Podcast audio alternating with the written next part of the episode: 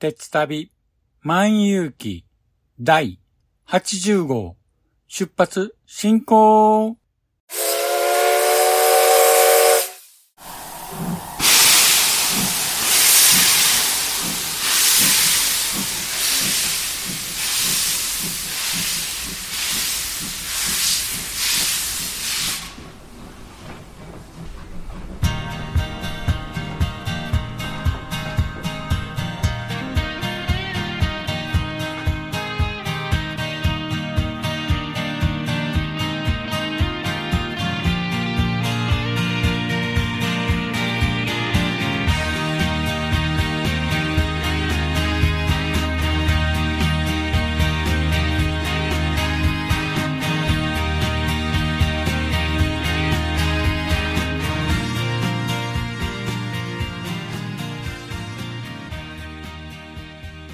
毎度ご乗車ありがとうございます。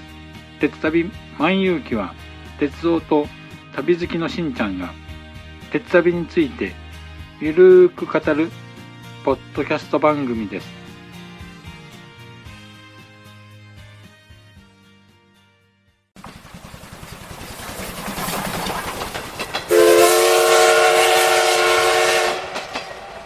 鉄旅万有記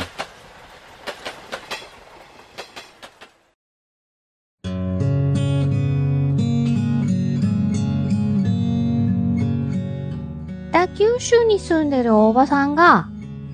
アニメや映画など、オタク成分たっぷりにお話ししてるよ。北九州の片隅、みんな聞いてね。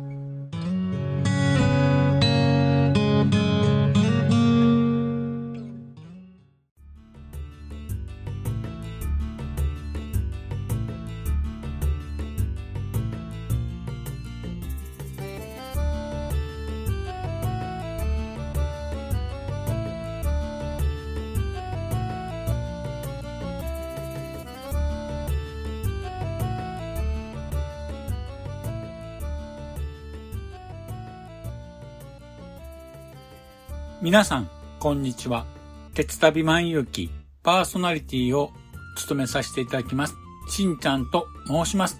よろしくお願いします。さて、台風13号の影響で関東地方で大雨が降りましたが、リスナーの皆さんのお住まいの地域は大丈夫でしょうか？近年は台風や大雨、また地震などにより災害で鉄道路線が被災することが多くなっています。鉄道路線は一度被災しますと復旧には膨大な費用と時間を要することが多いんですね。また、最悪の場合はそのまま復旧を諦めて廃線となることもあります。そうですね。最近では JR 北海道の日高線が廃線となってしまいました。鉄道ファンとしましては、ほんとやるせない気持ちになりますよね。そんな中、今年8月末にですね、JR 九州の日田彦山線が BRT 化しまして、6年ぶりに大雨による災害から復旧しました。ということで、今回は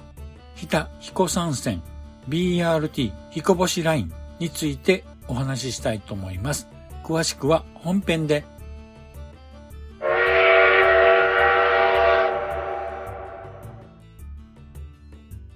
では、本編です。今回は、日田彦山線 BRT 彦星ラインについてお話ししたいと思います。8月の末にですね、前々回でお話ししました、宇都宮ライトレールが開業しましたけども、ニュースなどにも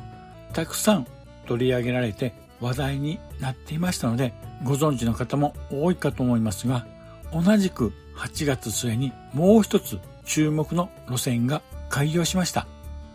それは JR 九州の日田彦山線が BRT 化しまして、新たに添田駅から日田駅間が日田彦山線 BRT 彦星ラインとして開業しました。日田彦山線は福岡県北九州市の小倉南区の城野駅から大分県日田市の岩木駅に至る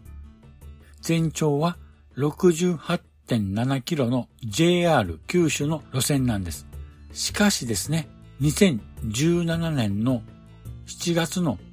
九州北部豪雨で甚大な被害を受けてしまいました。この被害により添田駅と日田駅間が普通となっていました。この普通の期間の間はですね、代行バスで運行していましたが、当初地元自治体は JR 九州に対しまして鉄道での復旧を求めたんですけども JR 九州は利用者が少ないなどの理由で鉄道での復旧後も十分な収支が見込めないということで BRT バス高速輸送システムや路線バスなどによる復旧を提案しました。これにより結果的には地元自治体も鉄道での復旧を諦めて線路をバス専用道に作り変えて BRT としての整備をすることに合意しました。そしてようやく2023年平成5年8月28日に BRT 彦星ラインとして新たに開業しました。BRT 化した区間につきましては JR 日田彦山線の一部の福岡県添田町の添田駅から大分県日田市の日田駅間の約40キロが BRT 化されました。BRT 化といってもですね、元の線路のレールを撤去しまして、BRT 用の専用道としての運用するのは、彦山駅から宝珠山駅間の全体の約3割にあたる14キロ分だけが BRT 専用道での運行となります。残りにつきましては、添田駅から彦山駅と宝珠山駅から日田間は一般道を走ります。運行本数につきましては、鉄道時代よりも1.5倍と増えてるんですけども、しかしですね、一方では以前の鉄道時代では、添田駅から日田駅間は56分だったんですが、BRT 化により約1時間半と1.5倍となってしまいました。その代わりといってはなんですけども、鉄道時代の12駅から約3倍の36駅となり、利便性は向上したと言えるかもしれません。さて、BRT 彦星ラインを運行するバスなんですけども、こちらはですね、新型の小型の EV バス4台と中型のディーゼルバス2台で運用されます。小型 EV バスの方は定員は25名で、中型のディーゼルバスの方は定員50名となっています。中型のディーゼルバスを導入したのは通学時間帯には小型 EV バスでは乗り切れない可能性があるので、中型のディーゼルバスを導入したということです。また、2023年秋からは水素を利用した燃料電池バスの実証実験も行われる予定です。おっと、燃料電池で動くバスこれはですね、非常に興味深いですね。ぜひ私も一度乗りに行ってみたいと思います。さて、運行ルートなんですけども、高校生の通学の時間帯はですね、通常のルートとは別に高校生ルートで運行して、高校生の通学に配慮したルートとなっています。さて、被災後、ようやく BRT として再出発を遂げた日田彦山線 BRT 彦星ラインなんですけども、課題も山積みなんです。それはやはり収支なんですね。被災前の2016年度の添田から夜明け間の1日1キロあたりの平均乗客数は131人で、廃止の検討となる目安は2000人なので、それを大きく下回っています。この数字は JR 発足時の1987年と比べると、なんと8割も減っているんです。確かにですね、地方では過疎化が進んで人口減少と伴ってですね、列車や路線バスよりもマイカーを利用する方が便利という方も多いようで、はたまた BRT 化したということで大きく状況が変わるとは思えません。しかし、高齢者や高校生など交通弱者と言われる人たちの大切な移動手段として今後ともこの路線を維持しなくてはいけないと思います。ということで今後はですね、地元住民の利用だけではなく外からの観光客などの誘致なども大切になってくるかと思います。すでに利用促進を図るため JR 九州や地元自治体では飲食店や観光施設で割引が受けられる特典付きの1日乗り放題券を販売しています。こちらはですね、マースアプリのマイルートにて BRT 彦星ライン開業記念ワンデイ満喫フリーチケット大人860円子供480円で販売しています。また、地元の東方村では観光客誘致に向けて筑前岩屋駅など3駅でヤマメやわさびなど地元の農産物や特産物を活かした拠点づくりなどを進めているそうです。さあ、どんな施設ができるんでしょうかね。まあ、例えば道の駅みたいな施設を作るのかもしれませんけども、個人的にはできましたら、バスの停車時間などを利用してですね、サクッと買い物ができるような施設が好ましいんですけども、できるのが非常に楽しみですよね。あと観光地として個人的におすすめしたいのが、この東方村にあります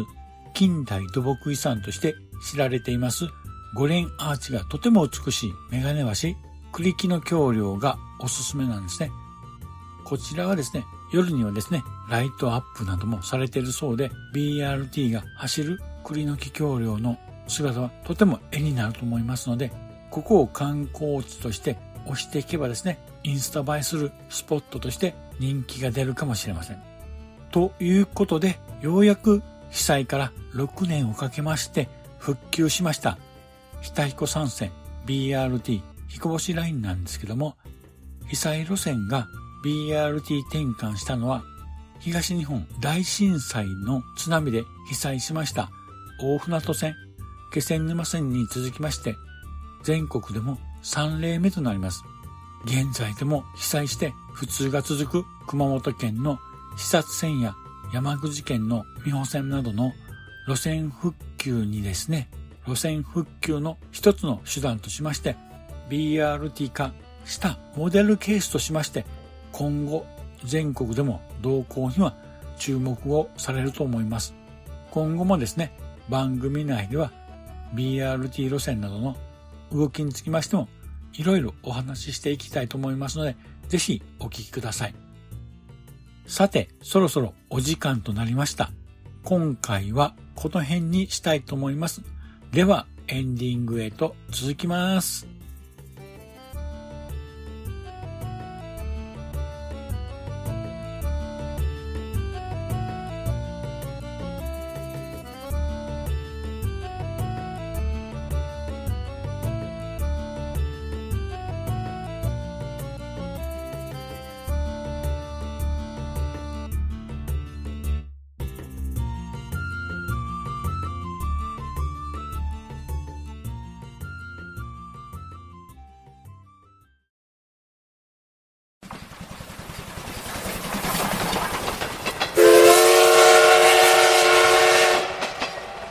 鉄旅万有記。おかえり。今日は忙しかった？それともいつも通りだった？ねえねえ私のお話聞いて聞いて。少し配信して長く配信して。夜のゆいろく聞いてください。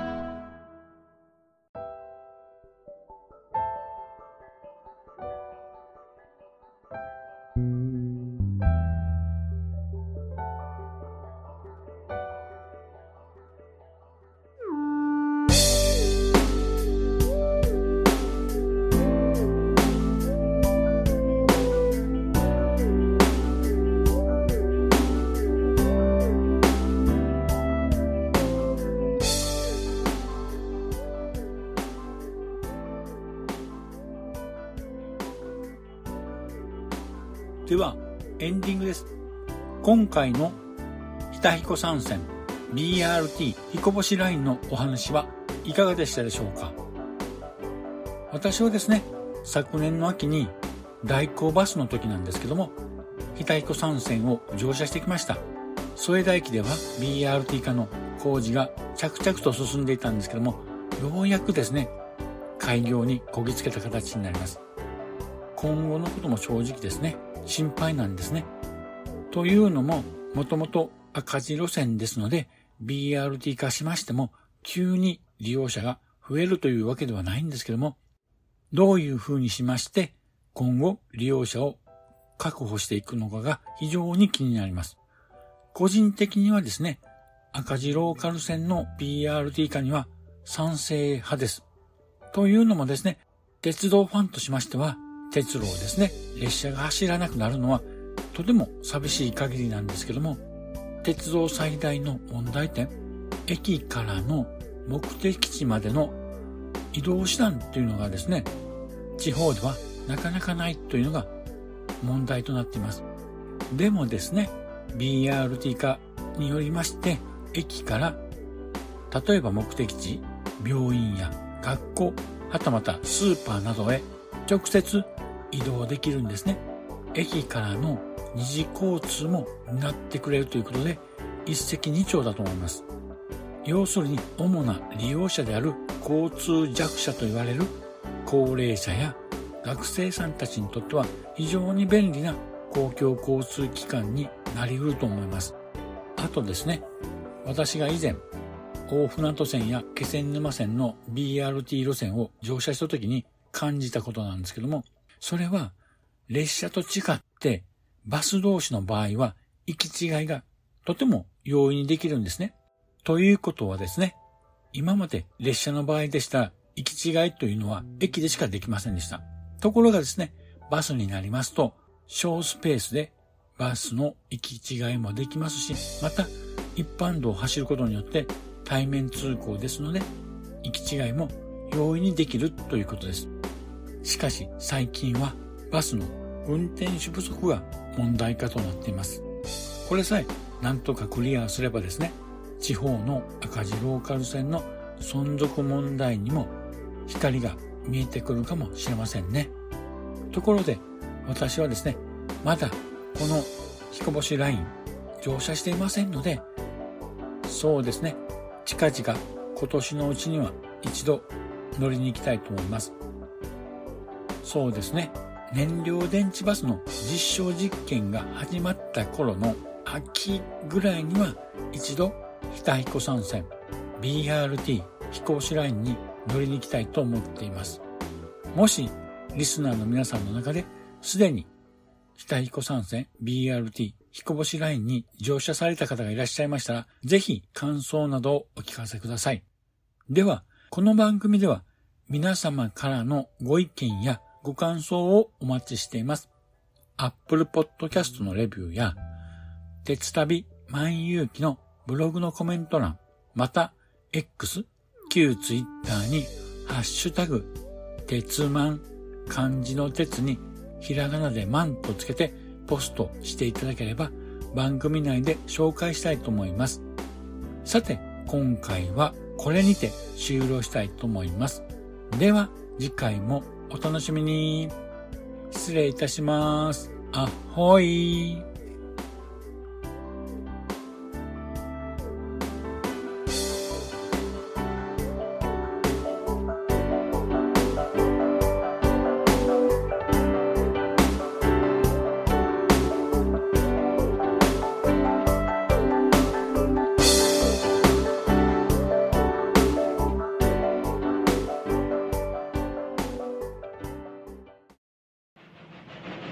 長らくのご乗車、お疲れ様でした。まもなく終点に到着いたします。